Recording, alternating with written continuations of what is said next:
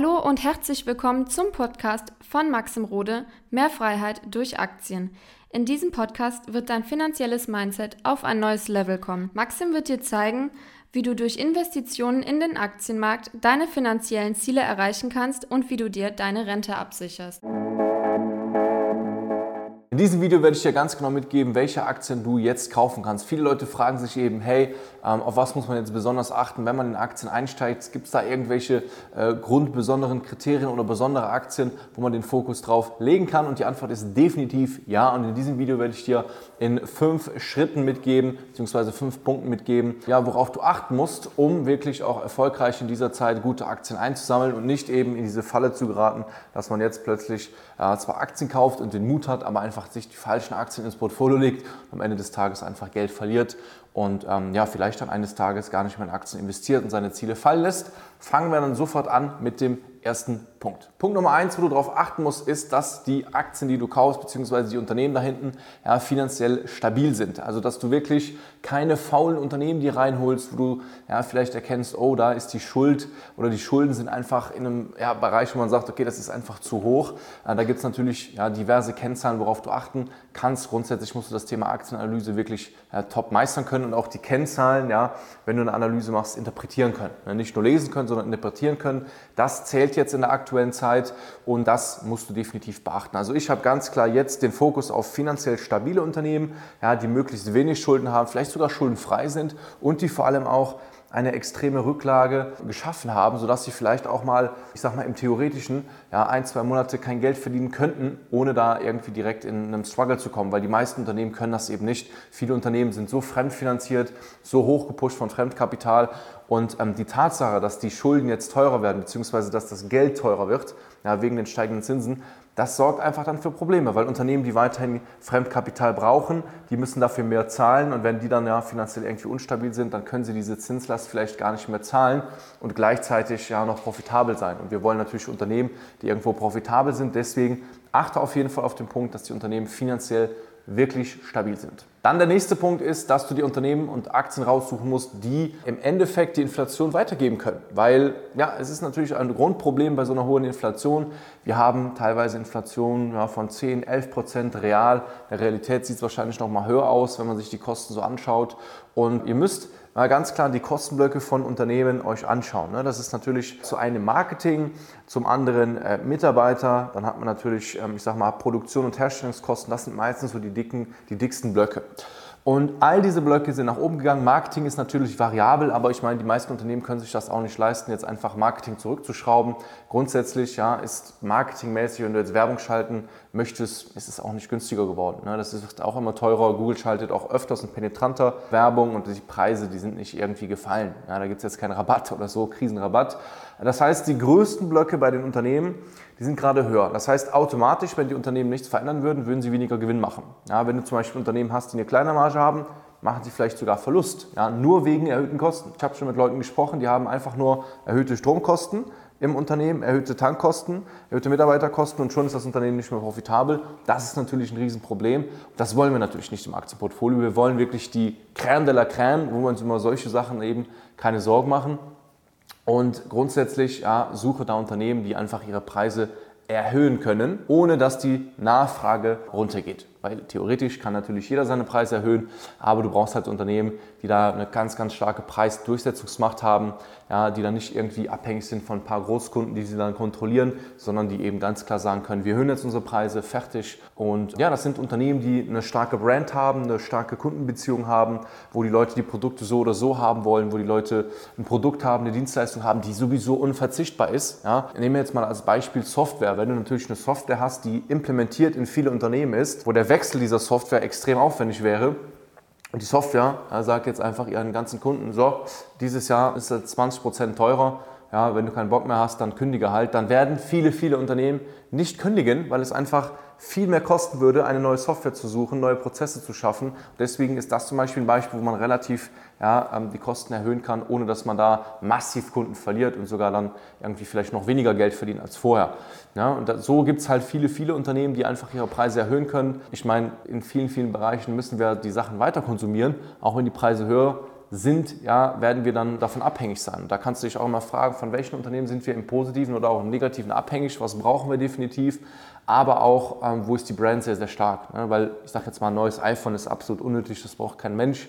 Das wissen wir alle, aber trotzdem hat Apple zum Beispiel ihre Preise angehoben und die Nachfrage ist äh, gefühlt höher denn je. Das ist restlos ausverkauft, man hat gar keine Lieferdaten mehr. Also es ist auf jeden Fall nachgefragt, obwohl die Preise erhöht sind. Das liegt eben an der Brand, dass Apple da so viele Jahre so einen starken Vorlauf hat. Ne, es ist jetzt nicht das beste Beispiel, weil wie gesagt, auf ein iPhone kann man verzichten, aber es gibt da genug andere Unternehmen, die können ihre Preise einfach erhöhen, genauso im Luxusbereich. Da ist das auch nur brandmäßig. Wir brauchen keinen Luxus, ja, so wie der Name schon sagt, aber die Brand von vielen Luxusmarken ist so stark, dass sie einfach selbst in einer absoluten Krise wie jetzt einfach die Preise erhöhen und das ist eben für uns als Aktionäre extrem gut, ja, weil wir davon mit profitieren können.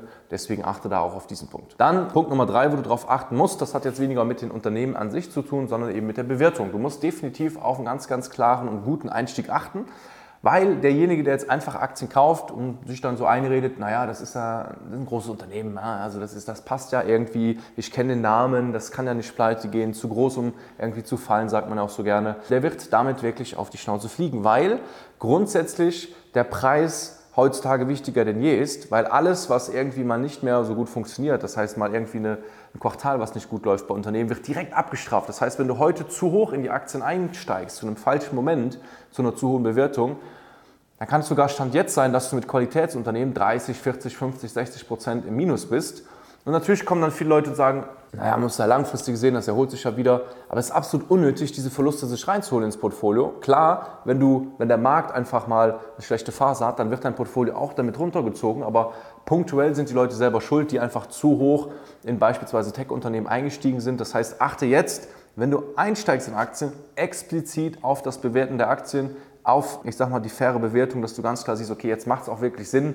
Da hat man dann auch mal, ich sag mal, eine Sicherheitsmarge, wo man auch wirklich mit gutem Gewissen sagen kann, hier ist die Renditeerwartung zufriedenstellend, hier kann man dann wirklich jetzt auch einsteigen und das ist eben ganz, ganz wichtig. Ne? Also, dass du äh, da jetzt nicht einfach blauäugig kaufst und so ein bisschen auf Bauchgefühl vorgehst. Machen viele Leute, bringt aber nichts, ja, teilweise nur Minus im Portfolio und am Ende dann ein schlechtes Bauchgefühl, was du mit deinen Investments hast. Und das wollen wir natürlich nicht, deswegen achte darauf. Dann, vierter Punkt ist, äh, das habe ich eben schon mal so ein bisschen angesprochen, such dir Unternehmen, die wir wirklich brauchen. Also da kannst du dir auch gerne mal Gedanken machen. Was sind Sachen, die wir in der Krise, in der absoluten Krise, also wenn wir die Krise jetzt nochmal mal drei nehmen würden, die wir jetzt haben, was konsumieren wir trotzdem noch? Also was ähm, bestellen wir tagtäglich, essen tagtäglich, konsumieren tagtäglich, wovon sind wir abhängig tagtäglich? Und ähm, das sind viele, viele Dinge, ja, wo man einfach sagen muss, wir können da nicht ohne. Ja, also es ist ja nicht so, dass man sagt, okay, es ist jetzt Krise, wir trinken jetzt nicht mehr. Wir warten jetzt, bis die Krise vorbei ist und dann fangen wir wieder an zu trinken. Das ist zum Beispiel das Thema Trinken an sich. Ja, Wasser, Getränke, alle möglichen Sachen. Das wird immer funktionieren.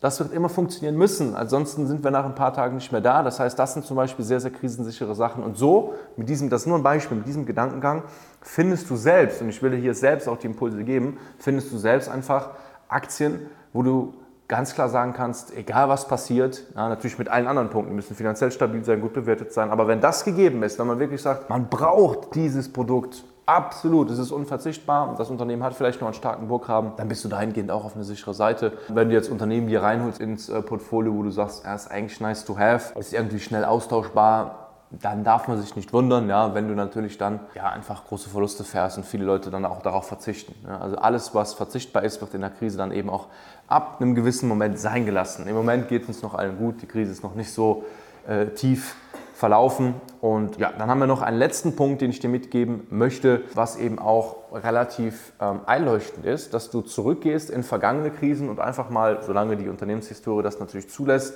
schaust, wie haben denn Aktien, die du äh, grundsätzlich kaufen willst, in vergangenen Krisen reagiert. Ne, das ist zum Beispiel auch eine Sache im Coaching, die ich näher bringe, worauf man da achten muss, aber ganz, ganz wichtig, dass man da einfach mal schaut, okay, Gibt es denn irgendwelche Beweise, dass dieses Unternehmen, was ich heute kaufen will, schon in vergangenen Krisen gut gehandelt hat, ja, ähm, sich gut erholt hat oder halt eben nicht?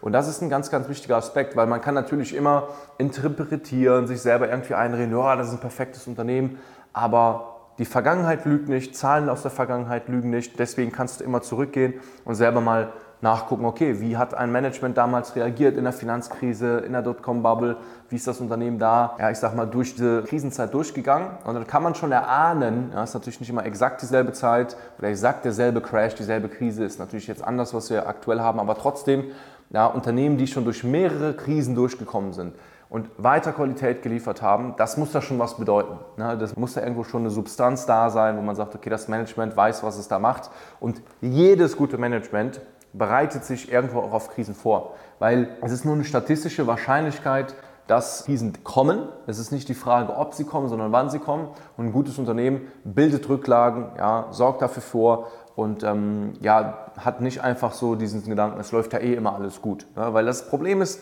wir hatten in den letzten Jahren sehr, sehr gute Zeiten, sehr, sehr lange gute Zeiten für viele Unternehmen und da vergisst man manchmal, dass es auch mal wieder abflachen kann.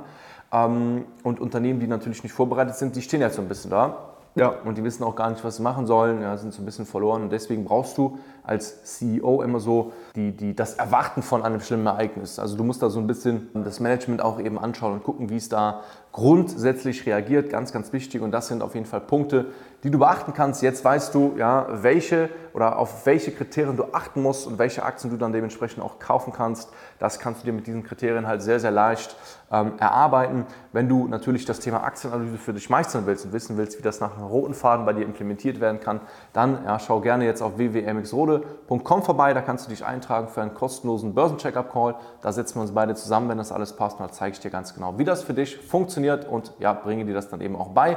Wir sehen uns im nächsten Video. Bis dahin dahin, dein Maxim Rode.